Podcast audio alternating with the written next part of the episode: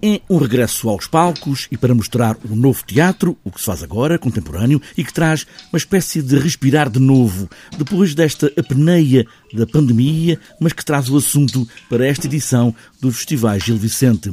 Como refere o diretor artístico Rui Torrinha, há uma ideia do fim de qualquer coisa que acabou.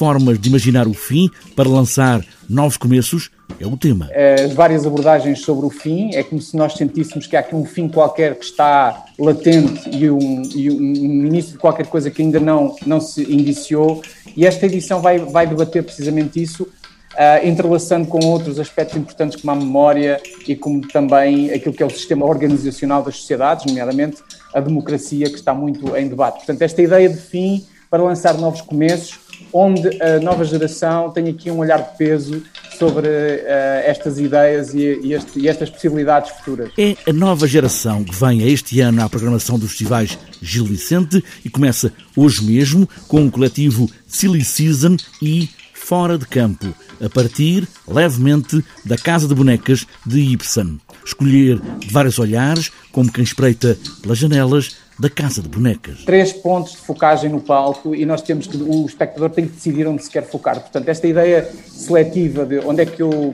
coloco a minha atenção, que tipo de informação é que eu quero, eh, é uma primeira abordagem com um mecanismo audiovisual. Portanto, a peça tem vários momentos em que será possível perceber que a realidade e a ficção se misturam e depois também cruza com vários assuntos pertinentes, como é o caso da emancipação da mulher. Esta peça do Ibsen foi muito uh, polémica na altura, não é uh, a sua execução na íntegra, mas é exatamente este primeiro momento de decisão do, do, espectador que tem que se deter sobre três propostas possíveis ao mesmo tempo. Ainda nesta edição, para sublinhar uma estreia absoluta feita para este momento, depois de uma residência artística em Guimarães, estreia amanhã Cordyceps, espetáculo de Eduardo Molina, João Pedro Leal e Marco Mendonça. E é também, digamos, a continuidade de uma relação deste trio que ganhou a Bolsa Amélia Rei Colácio, que agora reincide na Bolsa Cinco Sentidos,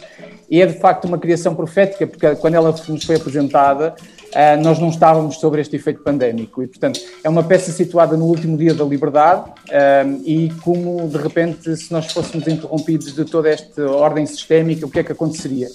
Eh, eu já tive a oportunidade de ver um primeiro ensaio, uma primeira parte, estou muito curioso, porque de facto também aqui atravessa a importância da memória e dos efeitos coletivos da memória, de acontecimentos e da forma como eles eh, nos denunciam ou influenciam também o olhar sobre o futuro. Os muitos olhares do teatro, principalmente com essa ideia de futuro, o que será tudo a partir daqui, como o novo teatro, formas de imaginar o fim para lançar novos começos.